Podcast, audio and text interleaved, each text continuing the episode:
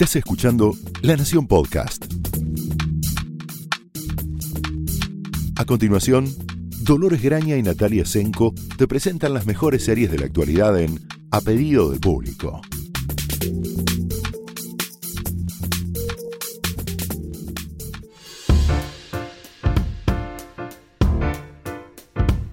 Hola, bienvenidos a un nuevo episodio de A Pedido del Público. Yo soy Dolores Graña Yo soy Natalia Tresenko.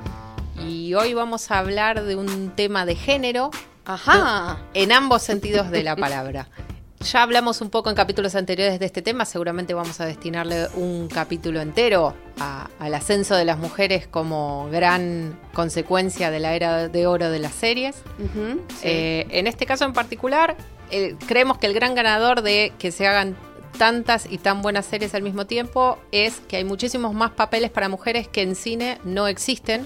Directamente no existen, o sea, no, no es que hay menos. Directamente, apenas tal vez en el cine independiente eh, empiezan a aparecer, yo creo que claramente derivados de la inspiración y el éxito que tienen las series focalizadas en el universo femenino, si queremos, eh, aplicado a géneros muy distintos, que es lo que nos interesó por ahí explorar hoy, ¿no? Del tema de que sí, género femenino, pero en qué géneros eh, narrativos lo vemos en las series. Claro. De hecho, hay tantas eh, grandes actrices y tan buenos papeles para mujeres, un poco también como dice Nati, porque hay muchas historias que en una época, en la década del 80 y del 90, hubieran sido una película, ahora son una serie. Sí, una película protagonizada por un hombre, por otro lado. Por eso, sí, Sí. seguramente. Eh, también encontramos unas grandes actrices que manifiestan su interés en participar en televisión y consiguen que los grandes creadores pongan a su servicio una historia interesante. Y con tanta la, es, es tanta la afluencia de grandes actrices y también grandes creadoras detrás de las cámaras en la televisión que un género predominantemente casi diría casi excluyentemente masculino como eh, el género detectivesco está plagado en este momento de grandes detectives mujeres.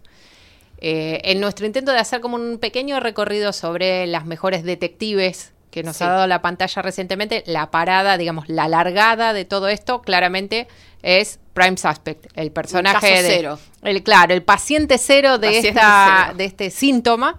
eh, sería el papel de Helen Mirren, el, el papel que consagró Helen Mirren como la Helen Mirren que conocemos ahora, por más que era actriz de cine y tuvo papeles relativamente Sí, conocidos. Le dio la entrada a Hollywood, ¿no? Y entonces Claramente. permitió que saliera de el cinearte británico que lo hacía y lo hacía muy bien. Sí, o delirios como Excalibur, por ejemplo. Para los Exactamente. que siguen otro género. Exactamente. Y le permitió ser como la gran eh, actriz británica eh, del momento, en su momento, cuando Prime Suspect empezó a ser, bueno, tras, mm, trasponer, trasponer las fronteras de, de Gran Bretaña. eh, se llegó a ver en todo el mundo, incluida la Argentina, por suerte, quizás con unos años... eh, Sí, ya no recuerdo, pero sí, de hecho, algunos, algunos episodios que- con este planteo que tenía Prime Suspect de que eran como grandes películas para televisión divididas en algunas en algunos episodios y que se vendían en distintos territorios en distintas regiones con un formato distinto a veces eran más capítulos a veces menos según el tiempo de emisión lo que tenía detrás también era el respaldo de la gran tradición de los policiales británicos y el respaldo de una, una gran escritora como Linda LaPlante, que era la responsable de inventar a Tennyson. Eh, y lo que y todo lo que nosotros entendemos ahora como una detective memorable de la televisión está el Sí. germen en Tennyson. Pasemos a elaborar, por ejemplo, ¿cuál sería el identikit? A ver, eh, primero un- una absoluta y total eh, profesional en su trabajo, capaz de eh, darlo casi todo por, por, por lo que cree, que en este caso en general tiene que ver con sus casos y con su lucha en la búsqueda de la justicia, digamos, como ella entiende la justicia, por otro lado. Después teníamos también, eh, ¿qué otra característica? A ver, ayúdame que, me, que me- se me va y en esa, en esa eh, idea que es muy, que es muy eh, específica a las detectives mujeres que tienen que ver con que no entiende su trabajo como un trabajo, sino más bien como una misión. Sí, Una total identificación con el sufrimiento de las víctimas por sobre el cuerpo policial, que lo hace caer en eh, excesos. en excesos, Sí. en considerar la ley como una palabra escrita que no entiende la realidad de- humana Sí, vivencia. Estar un poco fuera, digamos, de la norma social. eh, entonces, cuando decimos, bueno, que, que, que Tennyson y, y Prime Suspect es el, el paciente cero, si tenemos que empezar a meterle eh, primas, hermanas eh, lejanas o no tanto, por ejemplo, más cerca, aunque suena sorprendente y raro ponerlas en la misma lista, está Verónica Mars, por ejemplo. Verónica Mars sería como una Tennyson eh, Adolescente. adolescente. y californiana, ahí Sí. donde Tennyson era una señora de mediana edad eh, londinense. Digamos, es una gran profesional, una persona que hace grandiosamente bien su trabajo, es muy buena en lo que Sí. hace, Que eh, lo sabe. Que tiene muchos problemas para relacionarse con el mundo. En el caso de Verónica Mars, bueno, en el caso de Tennyson era alcohólica. eh, además de los problemas que tenía por la, la misoginia y por el machismo que la rodeaba y por todo lo que sucedía este, con sus colegas y, personas cercanas, eh, era alcohólica. Yo trataría no de, de no hablar de Tennyson en pasado porque siempre existe una posibilidad, mientras que Helen Mirren Bueno, siga viva, de verdad. volver a retomar el personaje. Es verdad, pero bueno, diríamos tuvo- que sí. Tuvo su precuela también, pero todavía no era alcohólica en la Claro, precuela. todavía. Todavía. Pero en el caso de Verónica Mars, por ejemplo, bueno, est- este, tema de que ella, eh, convencida de que está en lo cierto en la investigación que lleva a cabo para también... eh, digamos, lavar eh, la, la cara de su padre, ¿no? el nombre de su padre y de todo su pueblo y todo lo que sucede a su alrededor, se arriesga y consigue quedar como este, aislada de su mundo, fuera de su grupo de amigos, como, digamos, eh, es una Es especie una de- paria, Es una básicamente. paria y es una especie de, de, digamos, de metáfora de lo que es el bullying y cómo lo sufren. El- en el caso de ella, eh, es una perfecta este, muestra de lo que sucede en el reverso, cuando alguien decide conscientemente aislarse porque cree en lo que cree y cree que lo que cree es correcto. Si nunca eh, escucharon hablar o vieron Verónica Mars, que le recomendamos ampliamente, que la Ampliamente. vean a tiempo, porque ya se anunció una continuación de la serie en condiciones medio todavía a confirmar por la Sí. plataforma Hulu, que no tiene, no tiene contraparte acá en la Argentina. La historia de Verónica Mars es la hija de un eh, detective privado que originalmente era sheriff de un pueblo de California, inventado, que se llama Neptune. Eh, y ella por una sucesión de políticas, luchas de poder en la secundaria en la que estudia, pasa de ser la chica más popular del colegio a una paria. Sí. Y eh, Ella es una chica toda rubiecita, es obviamente Kristen Bell de joven, antes de Frozen y antes de que sea Kristen Bell ahora, eh, que se aprovecha de su cara de Ángel. eh, de ángel californiana para eh, decidir descubrir quién, varios casos distintos, tuvo varias temporadas, desgraciadamente no está disponible en ninguna plataforma por el momento, como le ocurre en el caso también de, de Prime Suspect y de, y de Tennyson, su, su secuela, Eh, pero igualmente vale la pena que traten de rastrearlas porque son dos series muy logradas y si las ven al mismo tiempo se van a poder dar cuenta cómo casi cualquier detective eh, mujer tiene algo de lo que ya enunciaba Tennyson en el principio. Esto de que uno no puede ser mujer en un mundo de hombres y tratar de atrapar hombres y ser juzgada por lo que les hace sin que algo cruja en el interior Sí, del, digamos que es del de- personaje. Lo que decíamos como las mujeres rotas, ¿no? Que solo, solo como se exponen al peligro, se, pone- eh, se exponen al peligro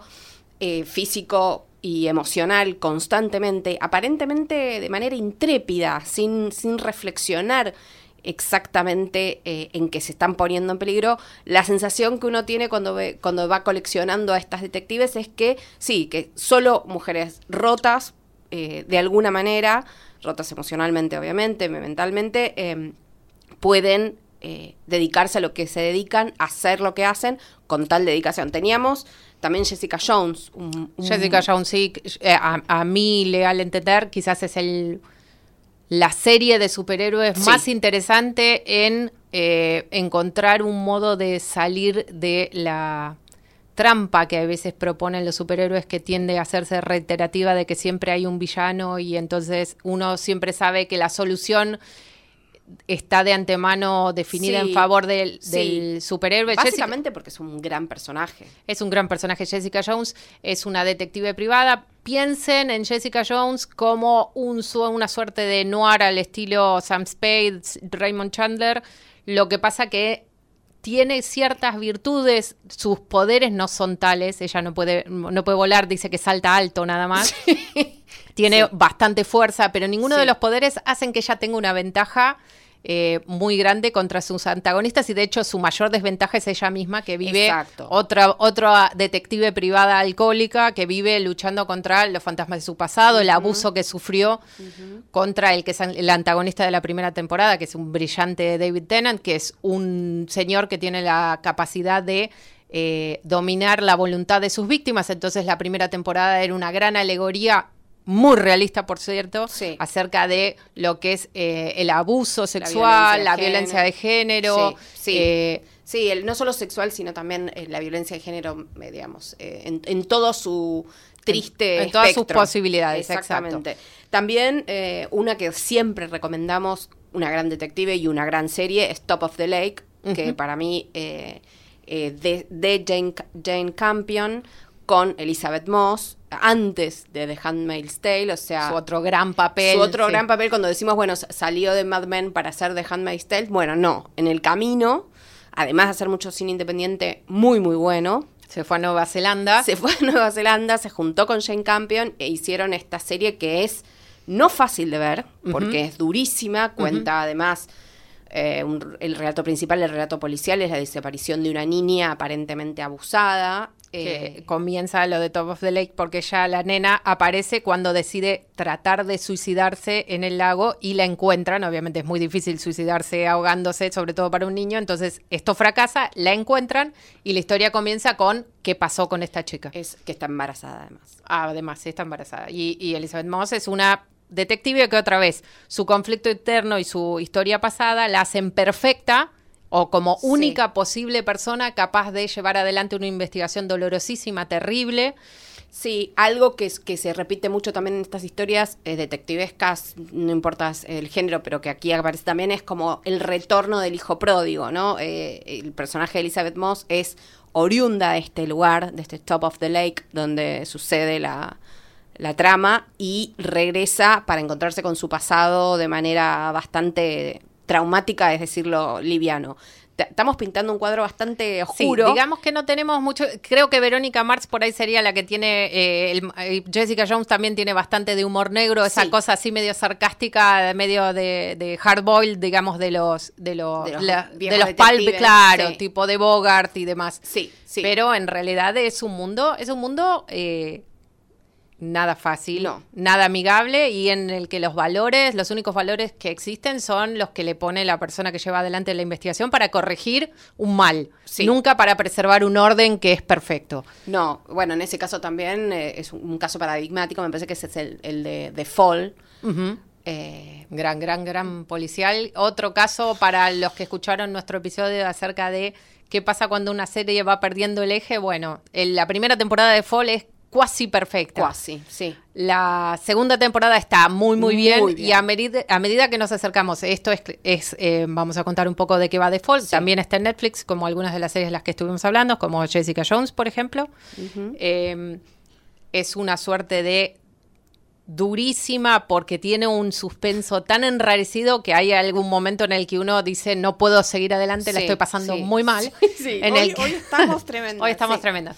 Gillian Anderson, la conocen por los X-Files y tantos otros papeles, es una, eh, una comisaria, una superintendente de Scotland Yard que la llaman para ayudar en el caso de un eh, asesino serial. Sí. En Belfast, que obviamente, como saben, eh, Irlanda del Norte es parte de Inglaterra, no de Irlanda, entonces lo maneja eh, la Scotland Yard. el Scotland Yard, exactamente. Entonces la llaman para tratar de encontrar a este asesino serial que nosotros desde el principio acompañamos en todos sus crímenes, lo que es más terrible porque logra una fuerte identificación entre el espectador y lo que está haciendo el asesino serial, entonces uno se encuentra en una posición muy perturbadora. Las elecciones que toman los creadores de la serie son perturbadoras por todos lados. Por todos lados. Es Jamie Dornan, el, asesino serial, el eh, actor de 50 sombras de Grey, entre tantos otros papeles, que es un y es un padre de familia amantísimo. Aparentemente. Aparentemente. Persona perfecta e ideal. eh, que encima trabaja como consejero para no, no. víctimas de abuso. eh, es todo horrible, es todo, todo, es todo, todo es horrible. todo tremendo, pero muy, muy, Pero, muy bien eh, ejecutado. Ese juego del gato y el ratón y lo que se va armando entre, bueno, el- claramente el- el- la enfermedad, la psicosis, no sé. No hay ningún, no hay ningún enigma en todo esto. Esto es lo interesante y lo, y lo, lo El distinto de The ¿Por qué lo hace? Eh, hasta cierto punto, nos queda claro después de eh, que lo hace porque lo hace, digamos, no hay un intento de como de explicación metafísica acerca de la naturaleza de su mal y tiene que ver más con la de la banalidad del mal, Sí. que vos podés ser una persona, un, un miembro productivo de la sociedad y un asesino serial al mismo tiempo. que es lo más terrorífico. Claro. Y que puede ser también una gran detective bu- en busca de justicia y también ser una horrible persona. ella lo que tiene en su eh, ella la llaman porque es una suerte de cleaner digamos cuando todo sale mal tiene una reputación intachable Sí. un porcentaje de casos resueltos altísimo y llega cual eh, no sé eh, Elsa de Frozen a la a la comisaría del Ulster en donde están todos medio rascándose la cabeza diciendo qué hago no entiendo qué sé yo ¿Por qué nos está pasando esto? Claro, tira la cartera y dice, eh, déjeme a mí. Y entonces lo que comienza es una suerte de cacería de gato y ratón, en el cual a medida que ella se va acercando cada vez más a unas pistas que nosotros como espectador somos como unos cómplices sin quererlo, Sí. Que estamos tratando de que por favor lo atrape porque no queremos seguir participando de sus crímenes. Eso es quizás la operación más interesante que hace Fall Sí. a medida que se van acercando y, y- y dándose vueltas alrededor, la intriga y esta cosa siniestra comienza a, a diluirse un poco. El final, sin embargo, es bastante sorprendente, no les vamos Sí, a hablar no, del final, No, no. pero sin dudas vale la pena, si tienen una tarde de mucho sol y alegría para verla, en Netflix están Sí, todas las sí. temporadas completas. Bueno, o también están en esta cruzada que estamos nosotros también de, de- de ir entre- tratando de entender qué pasa con el género y los géneros en las series y cómo va eh, evolucionando en algunos casos. Yo me pregunto, y de verdad esto es una, eh, no, no lo tengo resuelto como, como intriga, sino eh, esto que estamos diciendo de que muchas, muchas de las detectives sean mujeres rotas, eh, con problemas emocionales graves, no termina siendo un boomerang, donde entonces solo eh, tenemos protagonistas femeninas con mujeres con poder y con talento para lo que hacen, sí y solo sí tienen algún defecto eh, emocional grave. Estructural, vos decís. Exacto. Me lo pregunto, también creo que con los hombres sucede, con los famosos antihéroes eh, pre y post Breaking Bad, digamos. Eh, es como ese, ese afán por eh, el antihéroe o la antiheroína en este caso. Me empiezo a preguntar si no está diciendo algo más sobre el género eh, y los géneros. pero es lo que sucede, digamos, cuando vamos acumulando títulos, tenemos, no, también, no sé, Marchela, Bueno, Marchella es un caso paradigmático porque es un personaje que si nosotros nos ponemos a listar todos los problemas que tiene, Marchella eh, está protagonizada por Ana Friel, otra serie que está disponible en Netflix. otra británica, ¿no? También Otra hay, británica. hay una tendencia, Bueno, claramente. Bueno, acá ¿no? tenemos la sombra terrible de Tennyson asomando claramente. Exacto. Un poco entiendo, eh, es una pregunta muy válida y en- a diferencia de los hombres, no, solo parecemos tener antiheroínas en el caso Sí. de pensar un personaje interesante. Ese es el problema, o, o el tema. No dejan de ser fascinantes las series, pero en su conjunto me, me- me prenden luces de alarma. En un caso creo que tiene que ver con tener un conflicto, un conflicto externo o un conflicto interno que propulse esa búsqueda desesperada que tiene, que va más allá de el llamado del deber. Claro. Digamos, siempre es una cruzada. Exacto, ¿y por qué eh, solo a las mujeres les toca esto? Sucede en Happy Valley, sucede... eh, Happy Valley también está disponible en Netflix, en donde hay un suicidio muy cercano que propulsa el comienzo de la búsqueda. y, y esta gran, gran personaje que es eh, la policía en el centro del relato de ese pequeño pueblo y demás, pero que carga en su espalda un, un trauma tremendo, un resentimiento, deseos de venganza, bueno, toda una colección que, que no dejan de hacerla una gran policía y un gran personaje. Pero hay una tendencia que se repite. También está The Killing, donde también sucede... Bueno, The Killing, hablando de eh, series que, que no son aptas para domingo 7 de la tarde. Eh, No. Nuestro Domingo término técnico es eh, serie corchazo, Exacto. porque realmente son muy difíciles de ver. En el caso de The Killing, es una serie también, ah, tratando de contarles un poco quién es la gente que está detrás de estas series. Es la misma Vina Sad, es la misma creadora de Seven Seconds. Eh, a diferencia de Seven Seconds, que duró una sola temporada y también está disponible en Netflix, eh, The Killing creo que, si no me equivoco, tiene cinco temporadas disponibles. La protagonista, que es Mireille Enos, que es una Sí. actriz fenomenal, que creo yo que es responsable de las cinco temporadas de The Killing. Y sí, de- a- a- la pueden ver, en, por ejemplo, en un papel completamente distinto en The Catch.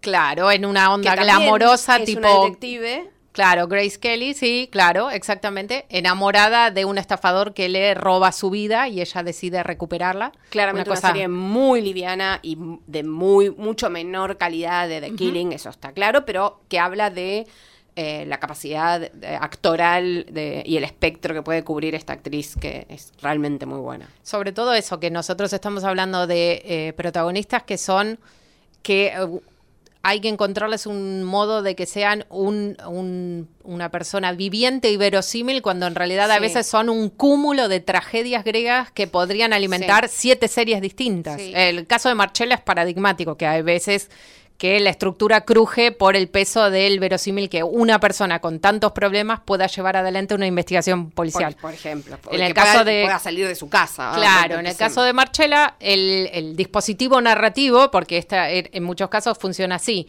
eh, su handicap, digamos, a la hora de la investigación es lo discapacidad no sería, ¿no? No, Pero- claro, bueno, no. es lo que es también un mecanismo para narrar la investigación con, en una forma canchera y novedosa. En el caso de Marchella, Sí. lo que hay es una serie de elipsis en la, en la investigación propulsadas porque ella tiene como unos blackouts producto de la ira.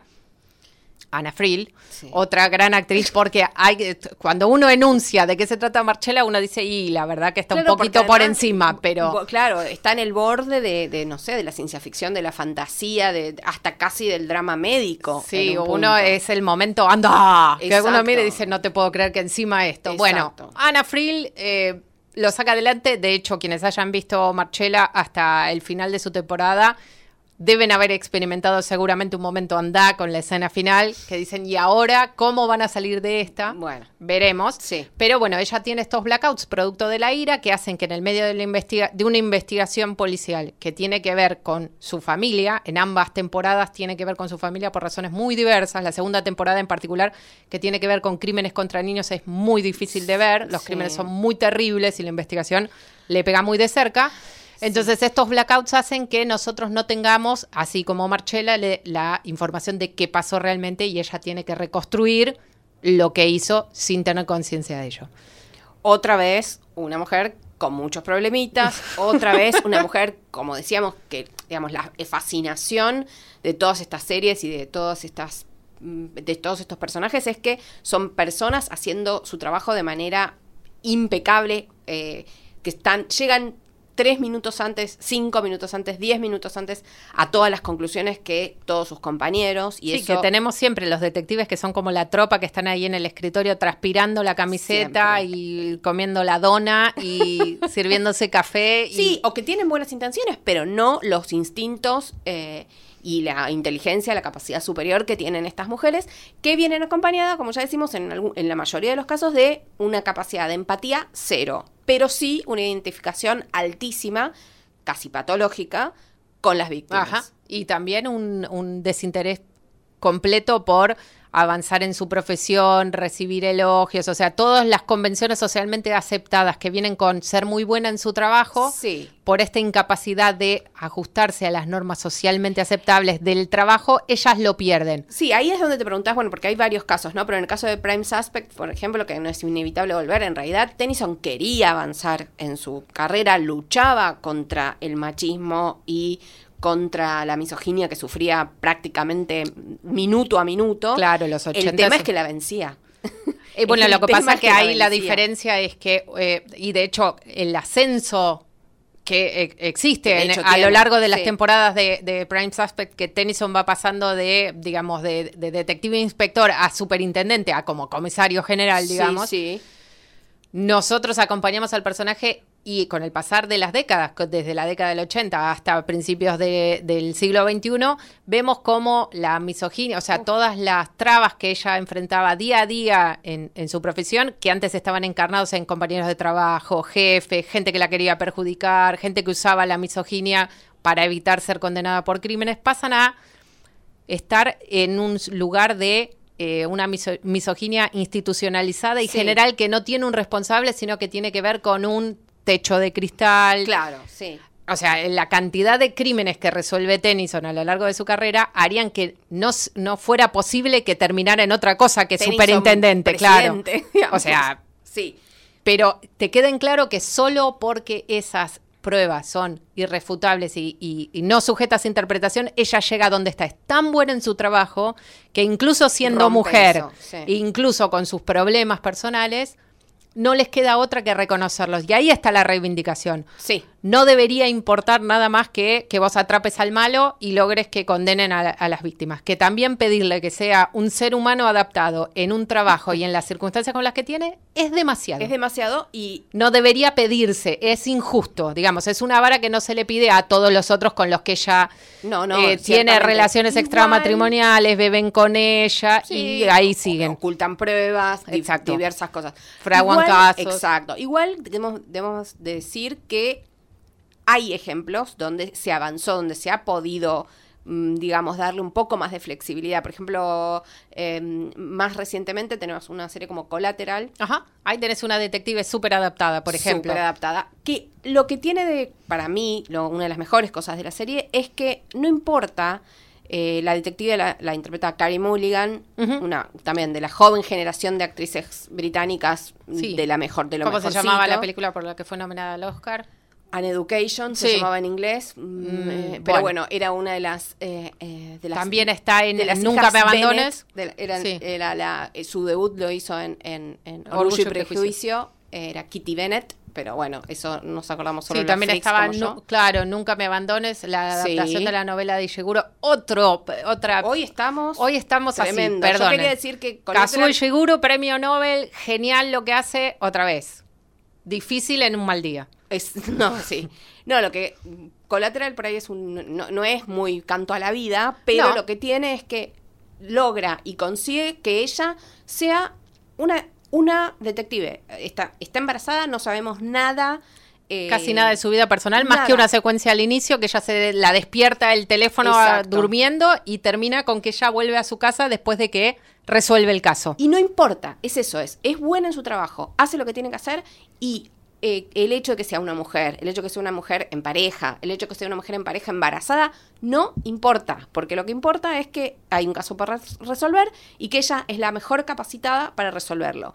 Eso eh, es una evolución, yo creo. Sí, ciertamente. De hecho, en varias instancias a lo largo de esta investigación que tiene que ver con la inmigración ilegal en Sí, tiene- Inglaterra, los servicios sociales, la explotación, le hacen preguntas del tipo, ay, ¿de cuánto estás? ¡Qué lindo! Y ella... Intentan ablandar lo que es opaco o, Claro. o aclarar lo que es Y ella no opaco. tiene ninguna, tampoco lo que es interesante del personaje es que es una mujer embarazada en una situación de poder y de investigación y en ningún momento ella ni cae ni se deja hacer caer en una cuestión del tipo maternal, no, cálida. tierna, ñoña, no, No. no, Para nada es y le permite eso, ser una persona normal que hace un normal Es un dato, comillas, es un dato. Eh, otro muy interesante que me lo van a discutir tal, tal vez porque es Colateral una- también está disponible en Netflix. Sí. Seguimos pasando el servicio. es Broadchurch que tiene tres temporadas. Otra, sí, ya sé, es un crimen terrible y la primera temporada que para Muchos mí es- niños muertos tenemos en esta Mucho. lista. ¿eh? Es, mu- es muy Mm, tremendo. Tampoco me parece casual que No. sean mujeres detectives y que los casos que investiguen sean Violencia de género, o sea, género. femicidios y asesinato de niños. Exacto. Es un tema, eh, pero en el caso de Broadchurch eh, tien- tenemos, volvemos a traer un nombre que nombramos eh, al principio, que es David Tennant, Ajá. que es un detective que él es el que tiene muchos problemas en este caso, que llega a este pueblo, Broadchurch, donde se ha cometido un crimen, un niño preadolescente aparece muerto en una playa, en la playa del lugar, es un pueblo. Él, el, el personaje de Tennant, está enfermo, está eh, recién divorciado, eh, tiene problemas de estrés postraumático por un caso de otro asesinato infantil que no pudo resolver y llega y ocupa el puesto que le correspondía a Ellie, que es el personaje que interpreta Olivia Colman, que en un futuro cercano va a ser la reina eh, Isabel II en The Crown. Y ella es una persona normal, es una persona, es una detective de un pueblo que le gusta su trabajo, que está, cuando aparece Tennant, está volviendo de vacaciones de Cancún, con la remera de Cancún y los chocolatitos para sus compañeros de comisaría. Tiene dos hijos, un marido, y es una gran profesional, pero es una persona normal. Cuando avanza la temporada vemos que eh, el mundo deja de ser normal alrededor de ella, ella no. Y eso me parece una de las tantas razones por las que es una de las mejores series policiales que yo he visto en los últimos años especialmente, mm, insisto, la primera temporada, eh, luego continúa en una gran calidad, pero eh, la primera temporada no, no caen en boberías o obviedades de, de, algún tipo de vínculo entre ellos, más que en el de grandes colegas es medio como una Marsh Gunderson de Fargo, ¿no? De la película de los Cohen, que es como que mantiene una normalidad dentro de la locura en el medio. Sí, en ah, principio. en principio. Y eh, después no vamos a decir lo que le pasa. No, claro. Digamos que la tragedia la toca de cerca. La tragedia la toca como de cerca, como siempre, pero ella, en las tres temporadas de la serie, sigue siendo con golpes emocionales varios, sigue siendo esa persona normal, sigue siendo esa mujer que le gustaba su trabajo y que le gustaba ir a la oficina a charlar y tomar café con los compañeros y que sabe hacer buen café. Y no tiene nada de malo. No, no, no. Eh, igualmente queda en claro en todas estas, eh, en todas estas series que nunca, nunca es gratis. O sea, en todos los casos, atravesar el, eh, estas investigaciones no, no les es gratis a ninguna de estas mujeres detectives que siempre terminan siendo cambiadas por las decisiones que tienen que tomar frente a, digamos, si queremos encarnarlo en el mal, porque siempre son casi absolutos, nunca son crímenes que, tienen siempre que ver con la vida y la muerte, y con sobre todo con los niños. Y hablando, me queda una última serie para, para hablar antes de cerrar este episodio, que es eh, El Alienista. Sí. La, también disponible en Netflix, que si vamos a hablar de cantidad de situaciones horripilantes para ver que involucran niños, se lleva los premios por afano. Eh, recordemos que es la investigación de un psiquiatra que es como una suerte de precursor de los perfiles de asesinos seriales, que está ambientada a principios del siglo XX en Nueva York, en una Nueva York muy distinta a la de hoy, llena de inmigrantes, llena de gente... Eh, muy steampunk todo. Claro, eh, Dakota Fanning es, ese es Daniel Brohl. Dakota Fanning quiere ser la primera detective mujer de la policía de Nueva York.